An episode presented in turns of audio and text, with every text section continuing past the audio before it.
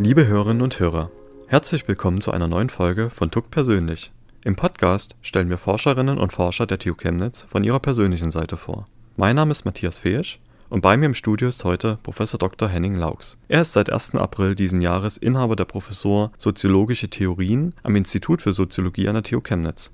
Davor hat er diese Professur vertreten. Bevor er zu uns kam, absolvierte er sein Magisterstudium der Politikwissenschaften, Philosophie und Betriebswirtschaftslehre an der Johannes Gutenberg Universität in Mainz. Das Studium der Sozialwissenschaften absolvierte er an der Universität Glasgow. Anschließend promovierte er an der Friedrich-Schiller-Universität Jena. Danach war er von 2012 bis 2016 wissenschaftlicher Mitarbeiter an der Universität Bremen, wo er mehrere Jahre ein von der Deutschen Forschungsgemeinschaft gefördertes Projekt leitete es folgten im Anschluss drei mehrmonatige Professurvertretungen, darunter die Professur für Allgemeine Soziologie mit dem Schwerpunkt Soziologische Theorien an der TU Chemnitz, die Vertretung der Professur Vergleichende Gesellschaftsforschung an der Universität Bremen und die Vertretung der Professur Allgemeine Soziologie an der Universität in Hamburg. Und heute ist er hier bei uns im Studio. Herr Laux, schön, dass Sie heute unser Gast sind. Ja, vielen Dank für die Einladung. Ja, Sie haben ja schon eine sehr bewegte akademische Laufbahn bereits jetzt schon hinter sich. Damals noch im Magister haben Sie ja Politikwissenschaft, Philosophie und BWL studiert. Hatten Sie da ein bestimmtes berufliches Ziel vor Augen? Ja, die Kombination klingt ja ein bisschen wild, äh, also was die Fächer angeht, aber ähm, ich hatte tatsächlich ein Ziel damals. Äh, ich wollte Journalist werden und ja, und dann im Laufe des Studiums habe ich aber irgendwie rausgefunden, dass das vielleicht auch nicht das Richtige ist. Also ich habe dann beispielsweise ein längeres Praktikum beim ZDF gemacht und irgendwann dann gemerkt, dass das vielleicht nicht das ist, was ich dauerhaft machen will. Hinzu kam damals bei meiner Einführungsvorlesung, äh, das war ganz lustig, hat damals äh, der Professor, der die Einführung gemacht hat für alle Erstsemesterstudierenden, einmal gefragt, was wir denn alle mal werden wollen. Und dann der ähm, quasi als erstes quasi gefragt, äh, wer Journalist werden will. Und dann gingen 90 Prozent der Hände hoch. Und ähm, er hat sich dann ein bisschen drüber lustig gemacht und gesagt, okay, sehen Sie, schauen Sie sich mal um. Das ist relativ unrealistisch, dass Sie das alle mal machen werden werden. Also so viel Journalisten braucht niemand. genau, ich habe ihm das damals ein bisschen übel genommen, aber später fand ich das irgendwie, irgendwie einen guten Auftakt. Also ein bisschen Irritation am Anfang war nicht schlecht. Der CDF hat ja auch sein äh, Hauptstudio in Mainz. War das damals auch ein Grund, in die Stadt zu gehen oder äh, lag es an der Universität, an der Fächerkombination? Nee, das hatte tatsächlich damals nichts mit, mit dem ZDF zu tun. Ähm, das das waren tatsächlich einfach biografische Zufälle. Also meine damalige Freundin ähm, hat dort angefangen zu studieren und ich, ja, ich hatte mich ein bisschen informiert, was es an der Uni so gibt und was ich dort machen kann, fand das erstmal interessant und bin dann dorthin gegangen. Und nachdem sie sozusagen ihre äh, berufliche Entscheidung da etwas verschoben hat, war dann die akademische Laufbahn direkt das nächste, was Ihnen in den Sinn kam? Oder gab es so eine gewisse Findungsphase, vielleicht auch Optionen berufliche? Ja, es gab definitiv so eine äh, Findungs- und Suchphase. Also ich war in keinem Moment meines Studiums verzweifelt, dass ich nichts finden werde. Es war eher so, dass ich dann irgendwann zu viele Ideen hatte, was ich machen könnte. Und es verdichtete sich dann irgendwann so ein bisschen dazu. Also ich konnte mir Verlagsarbeit sehr gut vorstellen. Ich hätte auch gern sowas wie ähm, Beruf des Lektors äh, übernommen. Das war gut vorstellbar. Ich habe es tatsächlich im Medienbereich auch nochmal versucht, mich zwischenzeitlich mal bei dem Satire-Magazin Titanic beworben. Da ähm, habe ich aber gemerkt, dass das irgendwie nicht so gut passt oder funktioniert. Und ja, dann, genau, dann hätte ich mir noch vorstellen können, was im politischen Bereich tatsächlich zu machen, also realpolitisch. Also ich hatte dann auch ein Praktikum im Deutschen Bundestag gemacht über mehrere Wochen und fand das wahnsinnig spannend. Ja. Und das ist auch was, was mich heute quasi noch fasziniert im Rahmen meiner Forschung. So, und dann irgendwann entwickelte sich das quasi als, als eine Idee Idee, äh, dass das aber auch ähm, einfach ein spannendes Feld ist, also das wissenschaftliche Feld. Und als ich dann quasi in den letzten Zügen meines Studiums war, stand eigentlich für mich fest, dass ich das versuchen will, also äh, eine wissenschaftliche Laufbahn einzuschlagen. Und es ist ja nicht nur bei dem Versuch geblieben, sondern es ist auch sehr erfolgreich verlaufen. Mit einigen äh, Professurvertretungen auch, die ja, ähm, soweit ich weiß, auch nicht so unüblich sind im Rahmen der akademischen Qualifizierungsphase. Ähm, für unsere Hörerinnen und Hörer, was bedeutet es eigentlich, eine Professur zu vertreten? Zunächst mal bedeutet das extrem viel Arbeit. Also es war, wahrscheinlich die intensivste Zeit, die ich bislang hatte. Also was bedeutet es? Also im Grunde muss man so eine Balance finden, nämlich einerseits sich dann, man kommt dann an einen Standort und hat eigentlich da nicht viel Einarbeitungsphase, sondern in der Regel ist es so, dass man ähm, sich auf so eine Vertretungsprofessur bewirbt, das dann sehr kurzfristig äh, zustande kommt, also dass man quasi mit Vertragsunterschrift auch schon die ersten Veranstaltungen hat und äh, eben dann erstmal da in der Regel auch die Leute erstmal nicht kennt, also die Mitarbeiterinnen nicht kennt und äh, natürlich auch erstmal die, äh, die Studienordnung nicht kennt, also sich da sehr schnell einarbeiten muss. Und ich finde auch tatsächlich muss, weil ähm, für die Studierenden ist es natürlich wichtig, dass sie nicht den Eindruck haben, da ist jetzt ein Professor, der quasi auf der Durchreise ist, sondern die haben natürlich ein Interesse daran, dann auch in der Zeit gute Lehre zu haben. Und äh, insofern, das war dann immer meine, mein Bemühen, also trotz aller äh, Kurzfristigkeit und äh, wirklich auch eine arbeitsintensive Phase eben immer dann auch eine gute Betreuung zu gewährleisten, vor allem eine gute Lehre da vor Ort zu machen. Ähm, mhm. Und das ist wirklich ist eine Herausforderung. Also ich kann mir gut vorstellen, dass es auch eine Phase ist, die auch mit vielen Unsicherheiten natürlich auch äh, verbunden ist auf dem Weg hin dann ähm, zu einer Professur. Haben Sie so äh, Erfahrungen oder Tipps gesammelt in dieser Zeit, wie man äh, sozusagen trotzdem die, die Motivation hochhält? Ich, es gibt, glaube ich, da kein Geheimrezept. Also ähm, ich glaube, eine wichtige Eigenschaft, die man haben muss, ist so ein Grundoptimismus. Also man muss erstmal davon ausgehen, dass es schon alles klappen wird. Und dann, dann ist es ja schon auch so, also ich habe ich hab jetzt gerade eher darüber geklagt, wie anstrengend Vertretungsprofessuren sind, aber es ist natürlich auch toll. Also es ist so ein Moment, in dem man, äh, oder ich zumindest realisiert habe, okay, das ist eigentlich schon was, was ich will. Also man hat da gewisse Freiheiten einfach, was die Ausgestattung der Lehre angeht, die, die Forschungsausrichtung, äh, die man vielleicht vorher so nicht immer hat. Ich hatte zwar immer Glück mit meinen Chefs äh, als wissenschaftlicher Mitarbeiter, aber es ist schon nochmal was anderes, wenn man auch dann eine Verantwortung dafür einen Lehrstuhl hat plötzlich und gegebenenfalls, es war wirklich auch an Standorten so, dass ich dann auch eingebunden war in Betreuung der Doktorandinnen an dem Lehrstuhl. Und die haben dann natürlich auch Wünsche und Erwartungen, äh, auch an eine Vertretung. Und das habe ich eben versucht wahrzunehmen und das hat mir eben auch dann auch wirklich Spaß gemacht. Und neben all der Arbeit hat das eben auch dazu geführt, äh, nochmal so einen neuen Motivationsschub zu bekommen. Eben zu sehen, grundsätzlich bin ich in der Lage, das zu machen, also diese, diese Aufgabe zu übernehmen. Und, und diese Aufgabe ist eben nicht einfach eine Bürde, sondern es macht auch wahnsinnig viel Spaß. Sie haben es ja gerade schon auch beschrieben, die Chancen, die auch darin liegen, auch äh, unterschiedliche Standorte auch kennenzulernen. Sie haben ja neben Chemnitz auch in Hamburg und Bremen vertreten. Inwiefern würden Sie sich sagen, äh, unterscheiden sich diese äh, Standorte aus akademischer Sicht? Ja, als Soziologe ist man natürlich äh, äh, qua Beruf darauf getrimmt, auch immer so Homologien zu finden, also äh, Sachen, die, die gleich sind. Vieles ist, ist gleich über verschiedene Standorte hinweg, aber es gibt natürlich in der Tat äh, Unterschiede, was man könnte das allein schon, wenn man sich verschiedene Dimensionen oder Aspekte anguckt, hier klar machen. Also räumlich zum Beispiel sind die drei Universitäten, an denen ich war, sehr unterschiedlich. Also allein von der Position der Universität in der Stadt. Also ähm, äh, Bremen war, war eine Uni oder ist eine Uni, die erstmal im Grunde außerhalb der Stadt ist. Und das macht was auch mit, mit der Universität. Also es ist so ein Campus, auf dem alle sind, aber die Stadt ist erstmal relativ weit weg. Hamburg ist das Gegenteil gewesen. Hamburg ist wirklich Dammtor. Die Uni ist direkt in der Stadt. Äh, neben meinem Büro oder unter meinem Büro war ein Kino und äh, es gab quasi äh, permanent Feste auf dem Platz davor, also Weihnachtsmarkt oder sowas.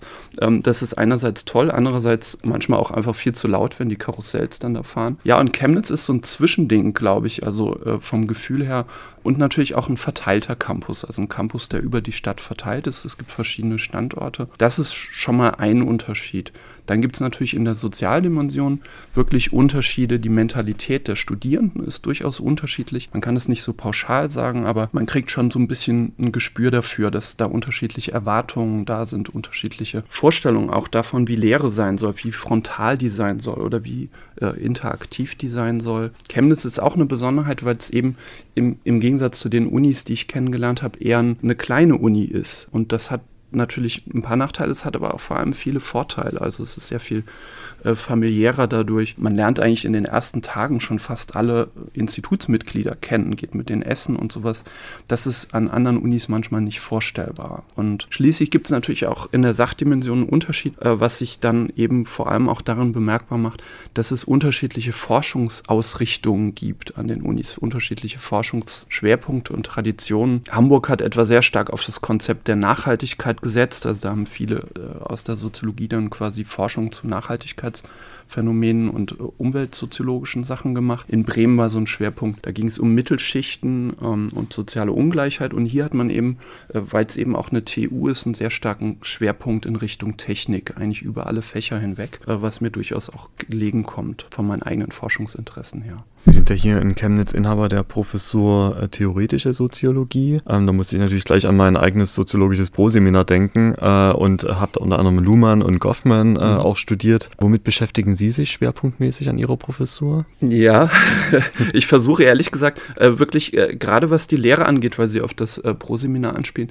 nicht so sehr einen Schwerpunkt zu haben, sondern tatsächlich, also mein Ansatz wäre hier tatsächlich erstmal den Studierenden einen breiten Einblick in die Pluralität soziologischer Theorien zu geben. Das ist durchaus, es, es gibt Kolleginnen und Kollegen, die das genauso handhaben wie ich. Es gibt aber auch Standorte, die sehr stark auf einen Theorieansatz setzen. Das, das will ich eigentlich vermeiden. Ich will schon, dass die Leute erstmal, die bei mir studieren, einen breiten Einblick bekommen. Äh, das gebe ich auch an meine Mitarbeiterinnen so weiter, dass das erstmal der Anspruch sein muss. Eben auch aus einem bestimmten Theorieverständnis heraus. Also ähm, mein alter Chef Uwe Schiemann meinte immer, dass Theorien sowas wie Werkzeuge sind. Und äh, genauso wie bei konventionellen Werkzeugen muss man eben gucken, für welches Problem brauche ich eigentlich welches Werkzeug. Und so ist das bei soziologischen Theorien, glaube ich, auch.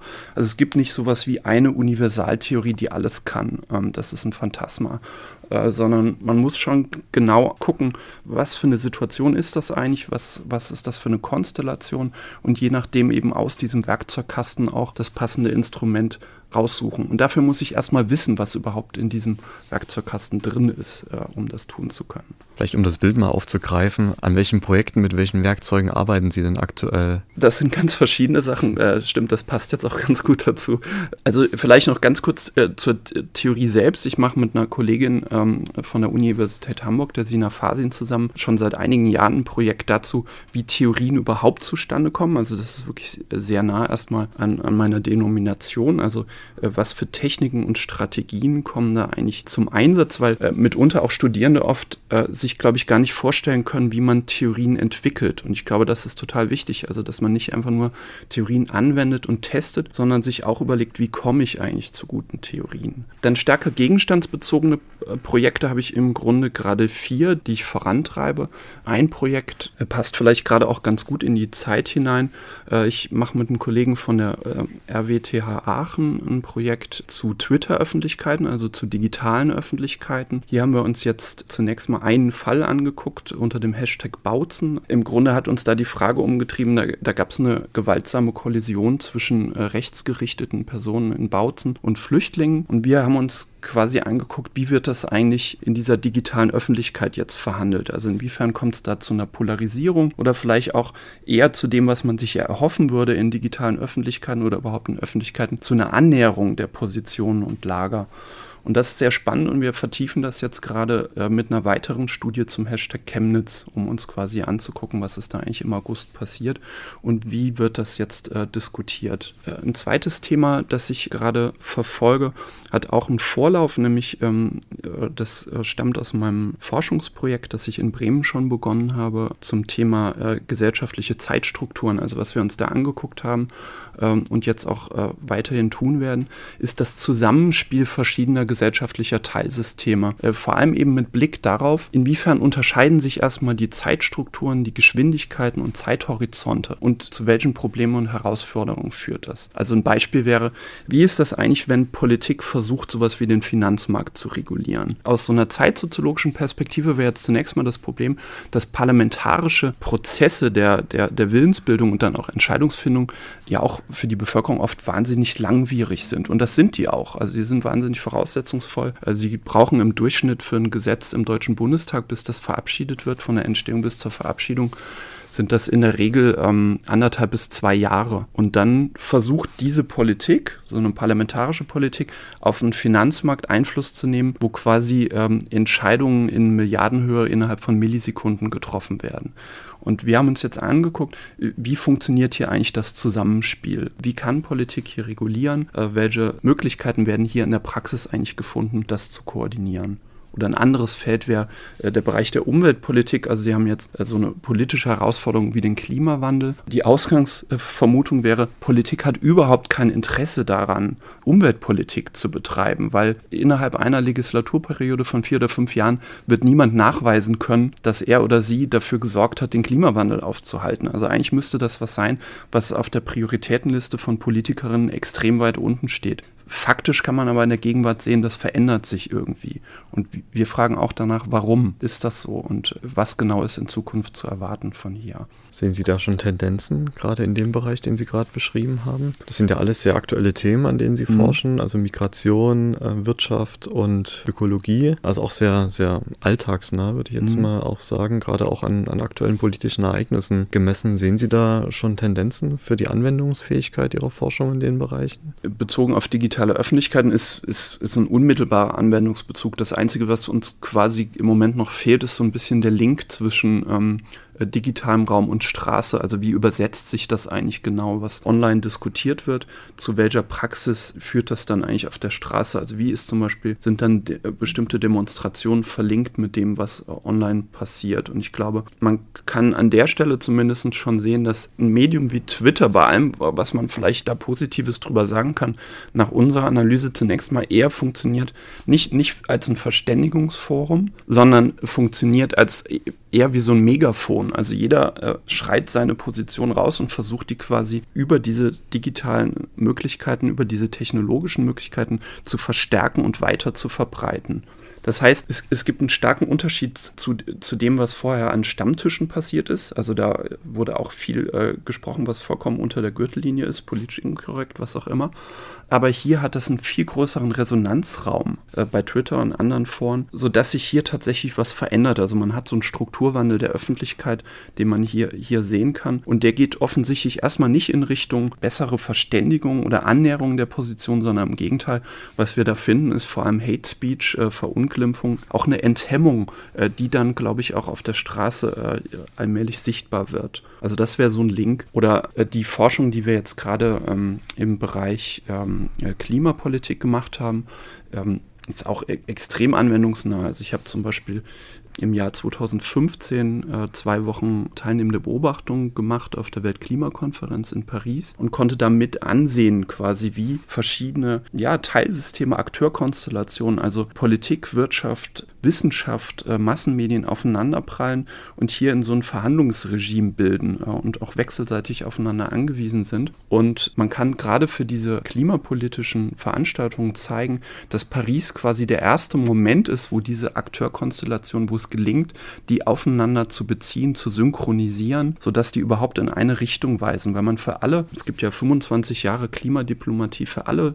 Weltklimakonferenzen davor kann man ganz schön zeigen, äh, an welcher Stelle das misslingt. Ja. Und äh, deswegen sind die all die Jahre nie zu einem Abkommen gekommen, weil es immer entweder quasi massenmediale Skandalisierungen gab oder es gab irgendwie eine Blockadehaltung von Seiten der ökonomischen Akteure oder der, der wissenschaftliche äh, Stand war noch nicht so weit, dass man sagen konnte, ja, der Mensch ist wirklich verantwortlich, ja, und ihr müsst jetzt was tun. Also da muss einiges zusammenkommen. Also ähm, hier hat, hat das, glaube ich, eine unmittelbare Relevanz, was wir erforschen, äh, für das, was dann auch quasi in der sozialen Welt mhm. passiert. Da nochmal nachgefragt. Vor einigen Wochen hat ja ein Expertenforum gewarnt, gerade was die Klimaziele betrifft, weltweiten, ähm, den Klimawandel auf zwei Grad beispielsweise mhm. zu beschränken. Die Tendenz geht ja eher deutlich drüber. Mhm. Vielleicht vor Ihrem fachlichen Hintergrund, wie schätzen Sie die Chancen ein, dass sich da die Weltgemeinschaft auf diese sehr ehrgeizigen Ziele wird einigen und vor allem auch festlegen können?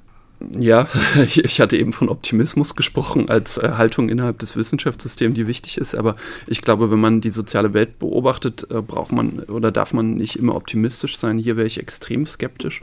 Also weil etwa die Verhandlungen in Paris, äh, die ja quasi als großer Durchbruch gefeiert wurden, das erste Abkommen überhaupt, das hier erzielt wurde mit verbindlichen Zielen. Und da wurde ja festgeschrieben, man will unter diesen zwei Grad bleiben. Aber wer diesen Verhandlungsprozess gesehen hat, hat auch bemerkt, äh, dass es hier trotzdem weiterhin extrem starke Konfliktlinien gibt und dass einige der Vertragsparteien eben auch einfach sehr stark darauf gesetzt haben, dass es ohnehin niemand kontrolliert, ob sie sich jetzt wirklich an diese Zielvorgaben halten. Ähm, und man hat es eben nach wie vor ähm, mit ganz unterschiedlichen Betroffenheiten zu tun. Also äh, Soziologen wie Ulrich Beck sprechen ja oder äh, sprechen davon, dass es sowas wie globale Risikogemeinschaften entstehen werden. Also vor dem Hintergrund des Klimawandels, der alle betrifft, werden wir uns vergesellschaften, vergemeinschaften und gemeinsam etwas dagegen tun vorstellbar ist auch das Gegenteil. Einfach, äh, wir spüren im Moment noch nicht so dramatisch viel vom Klimawandel. Vielleicht ist es sogar, also in Augen vieler, toll, mal so einen heißen Sommer in, äh, im, hier in Deutschland zu haben. Aber ähm, es gibt eben schon ähm, Plätze auf der Erde, äh, die äh, vom Untergang bedroht sind. Entweder die verwüsten äh, quasi und keine Landwirtschaft mehr betreiben können oder die kleinen Inselstaaten, die, die demnächst nicht mehr da sein werden. Also es gibt unterschiedliche Betroffenheiten. Deswegen wäre es aus soziologischer Sicht fast schon eine Überraschung, äh, wenn man da jetzt gemeinsam und kollektiv irgendwie gegen angehen würde. Selbst wenn, wenn es, glaube ich, tatsächlich, das ist, glaube ich, durchaus was Neues, die Staatengemeinschaft mittlerweile überwiegend dazu, dazu, übergegangen ist, zu sagen, ja, der Mensch ist verantwortlich für den Klimawandel und ja, wir müssen was tun. Aber wie schnell das passieren wird und äh, wie, wie gut diese Maßnahmen ausbalanciert sind, ist durchaus fraglich gerade. Vielleicht ist wirklich ein Grund, den Sie schon angeführt haben, das, äh, das, unmittelbare, das unmittelbare Erleben ist davon noch nicht so betroffen, mhm. zumindest hier für unsere Breiten gerade und wenn dann eher im positiven Sinne, Sie schon sagten, mediterrane Klimaverhältnisse auch bis in den Herbst hinein. Aus meiner Wahrnehmung ist auch einfach ein Problem, dass es nicht abschätzbar ist, wie sich der Klimawandel auch entwickeln wird. Mag sein, dass es im Moment noch äh, zumindest für uns recht angenehm daherkommt, aber wie die langfristigen Folgen sind,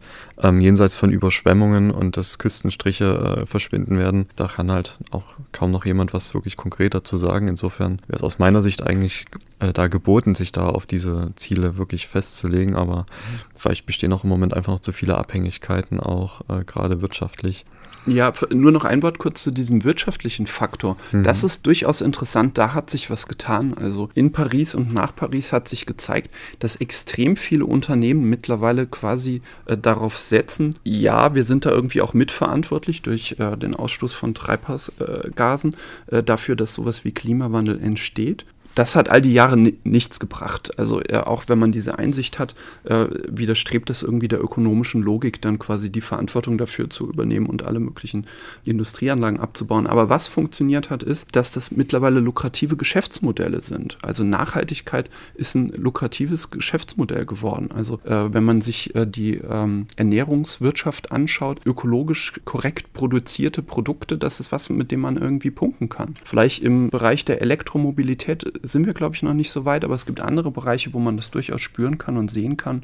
Und da, das ist für mich eigentlich das wichtigste Indiz dafür, äh, dass da durchaus was passieren wird in den nächsten Jahren. Also, dass man es auch nicht zu pessimistisch sehen kann. Es gibt mittlerweile lukrative ökonomische Geschäftsmodelle. Sie kennen das Stichwort äh, Green Capitalism. Äh, also die Verklammerung von Kapitalismus und Ökologie. Das ist, glaube ich, etwas, was durchaus funktioniert, auch wenn es natürlich im Hintergrund immer eine ökonomische Logik bleibt. Es geht nicht so sehr darum, die Welt zu retten oder die Natur, sondern es geht zunächst mal darum, Mehrwert zu generieren. Also Klimawandel als Chance auch für technologischen Wandel und in diesem Sinne auch für, für ökologischere Technologien, die wiederum auch positiv auf die Wirtschaft einwirken mhm, können. ganz genau. Ich hatte ja gerade gesagt, äh, vier Projekte, die ich gerade verfolge und eins passt da sehr gut rein, weil ich ähm, ein weiteres Projekt gerade beantragt habe. Mal gucken, ob es durchkommt. Da geht es um disruptive Technologien und in dem Zusammenhang haben wir uns für drei Technologien oder Innovationen entschieden, nämlich Clean Meat, Social Freezing und digitale Assistenten, also was wie Alexa, Siri, äh, den Google Assistant Assistenten.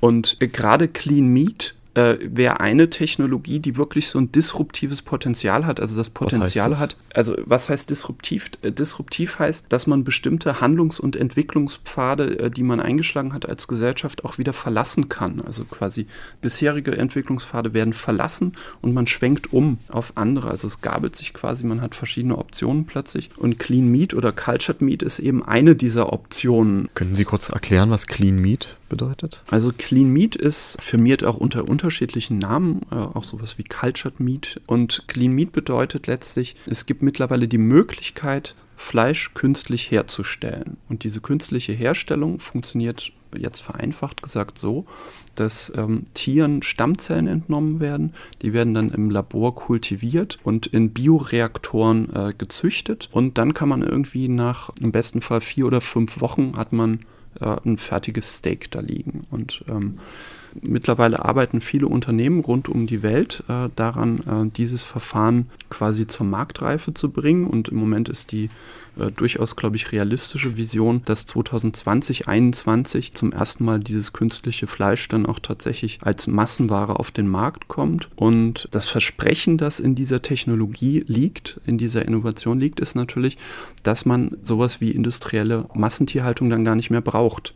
Also sie brauchen dann irgendwie nicht unendlich viele Rinder, die sie dann irgendwie am Schluss schlachten, sondern ähm, sie können das halt künstlich herstellen. Und im besten Fall so, dass, dass man den Unterschied gar nicht merkt. Und äh, das hätte natürlich im ökologischen Sinne extrem starke Auswirkungen. Also nicht nur im tierethischen Sinne, sondern eben auch die industrielle Landwirtschaft ist ja quasi eine der Hauptverursacherinnen äh, von Treibhausgasemissionen und Klimawandel. Können wir vorstellen, neben natürlich den großen, vor allem tierethischen Chancen, die da drin liegen, dass es sicherlich auch kritische Stimmen gibt, äh, gerade was, ähm, was, die, was die Essgewohnheiten einfach betrifft. Ne? Dass Menschen sagen werden, das ist künstlich aus dem Labor, das äh, ist nicht natürlich sozusagen sagen. Ähm, was glauben Sie, wie man damit äh, wird umgehen können? Ja, das ist eine spannende Frage und genau das wollen wir uns eigentlich angucken. Also das, was wir wissen wollen an der Stelle ist, wie die Leute, also wie Bevölkerung, wie äh, potenzielle Kundinnen und Kunden darauf reagieren auf solche Innovationen. Also inwiefern wird da genau diese Unterscheidung zwischen Natur, Kultur, zwischen natürlich und künstlich aufgerufen, um zu rechtfertigen und zu kritisieren, was da passiert. Und das kann man, glaube ich, für all diese drei Fälle zeigen. Also es gibt eine äh, verbreitete Angst vor künstlicher Intelligenz. Deswegen ähm, haben mittlerweile die Hersteller beschlossen, das nicht mehr künstliche Intelligenz zu nennen in vielen Fällen, sondern man spricht von digitalen Assistenten, um den Menschen die Angst zu nehmen. Also es sind Assistenten, Assistenten, die helfen euch, die sind für euch da, aber die werden auf keinen Fall die Macht oder die Kontrolle übernehmen. Stichwort ist da ja die sogenannte Singularität, glaube ich, aber es gibt noch andere Begriffe, dass es so eine Art Superintelligenz sich, also daraus selbst entsteht, mhm. die dann keiner Kontrolle mehr zugänglich ist. Halten Sie das für eine begründete Sorge oder sehen Sie das eher als, als übertrieben an? Ich glaube, man muss ein bisschen gucken, wie weit ist die Entwicklung derzeit. Derzeit ist sie noch nicht so wahnsinnig weit, dass wir da schon akute Ängste haben müssten. Aber ähm, grundsätzlich Grundsätzlich halte ich die Sorge durchaus für berechtigt. Also äh, das, was hier artikuliert wird an Sorgen, auch äh, lebensweltlich artikuliert wird, hat schon seine Berechtigung. Also wenn man sich anguckt, äh, wie Google zum Beispiel gerade den Google Assistant auch bewirbt, gerade noch mal vor ein paar Tagen ein äh, offizielles äh, Video quasi der Organisation gesehen, die sagen schon sehr stark, na gut, unser Ziel ist es natürlich einerseits, dass der Assistent möglichst natürlich agiert, interagiert wie ein Mensch. Also hier ist schon diese Grenzfrage aufgerufen. Und zum anderen ist die Strategie, der Google-Assistent soll in möglichst vielen Geräten präsent sein. Es geht eben nicht nur darum, das Smartphone zu steuern mit dem Google-Assistenten, sondern es geht eben darum, eine zentrale Steuerungseinheit aufzubauen, die quasi alle Geräte, die uns eben umgeben, ähm, dann auch ja, letztlich kontrolliert. Und, und sobald das passiert, also sobald man sich auf einen Assistenten hier einlässt, der dann quasi das ganze Leben reguliert, birgt das natürlich auch Gefahren. Gerade wenn es um selbstlernende Maschinen geht an der Stelle. Sie hatten noch einen dritten Punkt angesprochen, äh, Social Freezing. Könnten mhm. Sie das kurz nochmal erklären? Worum geht es da? Social Freezing ist ein Konzept oder ein Verfahren aus dem Bereich der Reproduktionsmedizin, das es Frauen auch in hohem Alter, beispielsweise noch mit 70 Jahren, auch äh, erlauben soll, Kinder zu bekommen. Und das Verfahren läuft letztlich so, dass Frauen quasi Eizellen entnommen bekommen, in der Zeit, in der sie eben noch fruchtbar sind, Eizellen produzieren, also im Optimalfall irgendwie mit 25, 30, 35. Diese Eizellen werden dann eingefroren und können dann zu einem beliebigen Zeitpunkt später nochmal eingesetzt werden, befruchtet werden und dann können die Frauen eben noch Kinder bekommen. Das Verfahren funktioniert soweit erstmal, die Erfolgsraten sind erstaunlich hoch und ist aus einer soziologischen Perspektive natürlich enorm interessant. Also nicht nur was jetzt die, die äh, Selbstbestimmung und Autonomie von Frauen angeht, die eben sehr viel stärker als jemals zuvor dann über den Zeitpunkt von Geburten entscheiden könnten, sondern natürlich auch aus demografischer Perspektive. Also was passiert eigentlich, wenn wir tatsächlich äh, Mütter hätten, also nicht nur Väter, Väter haben wir ja ohnehin schon die ganze Zeit, äh, die vielleicht schon äh, im fortgerückten Alter sind, aber wenn auch die Mütter quasi im Alter von 70 äh, Jahren noch gebären würden beantworten. Was, was macht das mit Gesellschaft? Was macht das auch mit unseren sozialen Sicherungssystemen? die würde das auf jeden Fall natürlich sehr stark affizieren. Mhm. Und auch hier gibt es eine sehr starke Debatte über natürlich künstlich. Also ähm, eine sehr aufgeregte Debatte darum, äh, inwiefern das jetzt vielleicht der Schritt ist, der zu weit geht. Also ähm, Allmachtsfantasien des Menschen und ähm, ja sehr starke Vorwürfe auch gegen Frauen, die dieses Verfahren benutzen. Und auch wieder aus soziologischer Sicht enorm interessant, wie argumentiert wird. Also als, als wäre Geburt äh, derzeit etwas, was in irgendeiner Weise natürlich wäre. Also klar, es gibt natürlich natürliche biologische Determinanten im Körper der Frau, was auch immer. Männer können keine Kinder bekommen.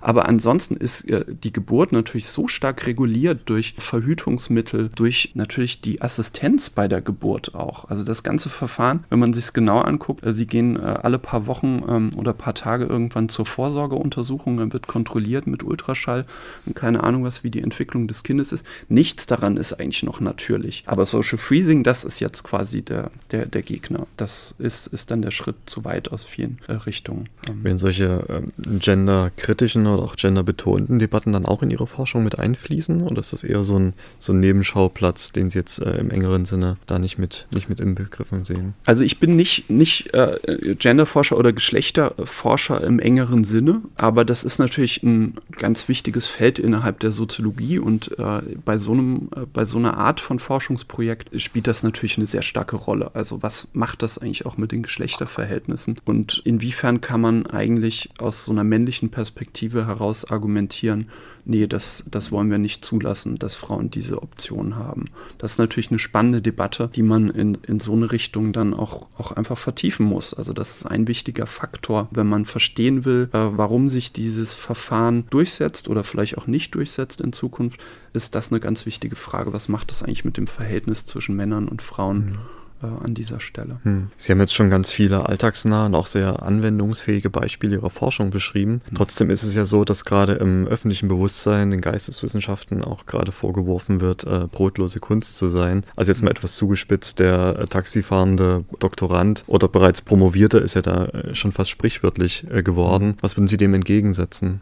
Ich weiß gar nicht, ähm, was man da entgegensetzen äh, muss an der Stelle. Oder ja, vielleicht muss man es, sobald es eine öffentliche Debatte ist. Ich ich glaube, zum einen ist das Bild erstmal falsch in dem Sinne, dass soziologische Forschung erstmal extrem gegenstandsnah ist. Also ähm, ich will das auch bei den anderen Wissenschaften, die hier vielleicht mit gemeint sind, äh, will, will denen das auch nicht zuschreiben. Für die Soziologie kann man erstmal sagen, wir, wir sind eine Wir Wirklichkeitswissenschaft, auch eine Krisenwissenschaft, also eine, die sich wirklich mit gesellschaftlichen äh, Entwicklungen, Krisen äh, und Problemlagen auseinandersetzt und deswegen sehr nah quasi, aus meiner Sicht sehr viel näher als Naturwissenschaften das je sein können, an den Problemlagen von Bevölkerungen dran sind, sei es jetzt in der Gegenwart sowas, Entwicklungen wie Digitalisierung, Globalisierung, aber auch Migration, also diese ganzen Diskussionen und Ereignisse, die es hier gibt, soziale Ungleichheit, das sind glaube ich, aus meiner Sicht Themen, die hier ext also gegenstandsnäher geht es gar nicht. Und vielleicht in Ihrer Frage steckt ja auch so ein bisschen drin, was sind eigentlich so Berufsbilder auch, was wird man, wenn man Soziologie studiert? Und ich glaube, auch da ist das Bild so ein bisschen trügerisch oder falsch, weil wir sehen ja aus äh, Absolventinnenstudien, dass unsere Leute in allen möglichen Bereichen landen. Also klar gibt es auch äh, Sozi äh, Soziologinnen und Soziologinnen, die am Schluss Taxi fahren, aber das gibt es bei allen anderen äh, Studiengängen auch. Die Großzahl, äh, Großteil von unseren Leuten, die sind halt dann nachher in Organisationen in beratender Tätigkeit als Referentin, äh, gehen in die Markt- und Meinungsforschung, sitzen in Verlagen, gehen in die Massenmedien rein, bleiben vielleicht auch in der Wissenschaft. Also es gibt extrem viele Berufsfelder, in denen dann auch gut ausgebildete Soziologinnen gesucht werden und auch wichtig sind. Wir haben jetzt viel über Ihre Forschung, auch über aktuelle ähm, politische, gesellschaftliche Strömungen gesprochen. Lassen Sie uns das Thema nochmal wechseln. Sie kommen ja ursprünglich aus dem Saarland, genauer gesagt aus Neunkirchen. Das ist von, von hier aus gesehen genau die gegenüberliegende Seite äh, von Deutschland. Inwiefern unterscheidet sich das Leben in Ihrer Heimatstadt von dem in Chemnitz? Das ist eine extrem schwere Frage, also ähm, die mir auch nicht, nicht leicht fällt, weil ich tatsächlich sagen muss, dass ich im Saarland natürlich meine Kindheit und Jugend verbracht habe, aber als Erwachsener quasi da immer nur Besucher bin. Also ich bin nach meinem Abitur dann tatsächlich erstmal nach Mainz gegangen. Danach war ich lange Jahre in Jena, jetzt äh, in Bremen und jetzt in Chemnitz. Das heißt, allmählich verblassen auch meine Erinnerungen an das Saarland. Aber ein großer Unterschied ist erstmal, äh, Sie haben gerade dankenswerterweise gesagt, ich komme aus Neunkirchen, bin aber eigentlich noch, noch nicht mal aus der Stadt Neunkirchen, sondern aus dem Dorf Spießen-Elversberg. Und das ist natürlich schon mal ein großer Kontrast äh, zwischen Chemnitz und dem Saarland, wo ich herkomme, weil ich komme eigentlich, wenn man ehrlich ist, vom Dorf. Und insofern ist das schon mal ein Kontrast. Also quasi soziologisch weiß man, Dörfer funktionieren ganz anders. Also ähm, es gibt eine sehr viel stärkere äh, Blickdichte und soziale Kontrolle. Ähm, also es ist sehr wichtig, die Nachbarn zu grüßen, sonst äh, ist man sehr schnell Außenseiter. Und ähm, in, in Chemnitz ist das natürlich in gewisser Weise ganz anders. Also das kulturelle Angebot ist natürlich viel größer, die Vielfalt ist größer und man, man hat mehr Bewegungsfreiheit. Und was die Mentalität der Menschen angeht, äh, traue ich mich ehrlich gesagt noch nicht, nicht zu sagen, was, was da vielleicht Unterschiede sind. Ähm, da, dafür muss ich mir Chemnitz noch ein bisschen länger angucken, wie das so funktioniert. Sie sind ja jetzt seit einem guten halben Jahr hier in Chemnitz. Wie erleben Sie denn Ihr Ankommen hier in der Stadt? Erstmal sehr positiv. Also ähm, ich, äh, ich meine, ich, ich werde jetzt natürlich erstmal vergesellschaftet und komme an über meinen Lehrstuhl, über unser Institut, über die Uni. Und äh, da bin ich erstmal schwer begeistert, also sehr, sehr offen erstmal aufgenommen worden. Und vielleicht, um an das anzuschließen, was ich eben über diesen Dorf-Stadt-Kontrast gesagt habe, ich, ich mag das auch einfach, dass man hier eine gewisse Weite hat, einfach rumlaufen kann. Erstmal wird man nicht erkannt, angesprochen. Und das hat was für mich, also auch äh, anonym irgendwie durch eine Stadt laufen zu können und die dann auch auf eine ganz individuelle Weise erstmal kennenlernen zu können und auch erstmal ohne jetzt irgendwie Vorurteile zu haben, ob Chemnitz gut, schlecht, paradiesisch oder nicht paradiesisch ist, sondern selbst ein bisschen mich hier umzugucken und ich finde, toll an Chemnitz ist, dass man manchmal, oder mir ging es jetzt in den letzten Wochen und Monaten so, eigentlich total tolle Ecken irgendwann entdeckt, die man dann erstmal irgendwie gar nicht erwartet hat, dass die da sind. So, ich war dann mit meinen Töchtern dann irgendwie unterwegs und dann haben wir plötzlich so einen Skatepark dann gesehen. Und ich hätte überhaupt nicht gedacht, dass es den da gibt. Ich habe mich immer gefragt, wo sind die ganzen Jugendlichen? Und dann habe ich aber gesehen, okay, die sind alle da. Und das war dann total nett dort. Und ähm, also mein erster Eindruck ist sehr positiv erstmal. Haben Sie denn schon einen Lieblingsort gefunden? Vom Vermutlich wird es nicht der Skatepark sein, oder doch?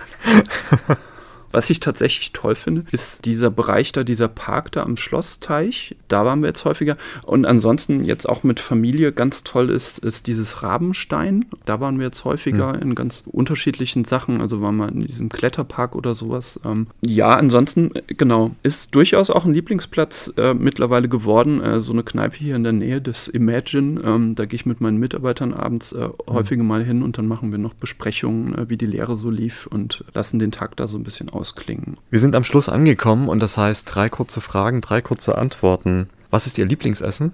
Dippelappes. Was ist das? das muss man aber kennen. Nein, das ist ein Saarl saarländisches Nationalgericht. Das hat was mit Kartoffeln zu tun. Äh, es sieht nicht besonders schön aus, aber es ist sehr lecker. lieber Großstadt oder lieber auf dem Land leben? Äh, sehr viel lieber Großstadt. Ihre Lieblingsmusik? Ich höre so Indie-Sachen ähm, jetzt auch allmählich wieder ähm, und äh, sowas wie Radiohead, äh, Notice, Tokotronik Herr Laux, vielen Dank, dass Sie heute unser Gast waren. Ja, vielen Dank für die Einladung. Hat sehr viel Spaß gemacht.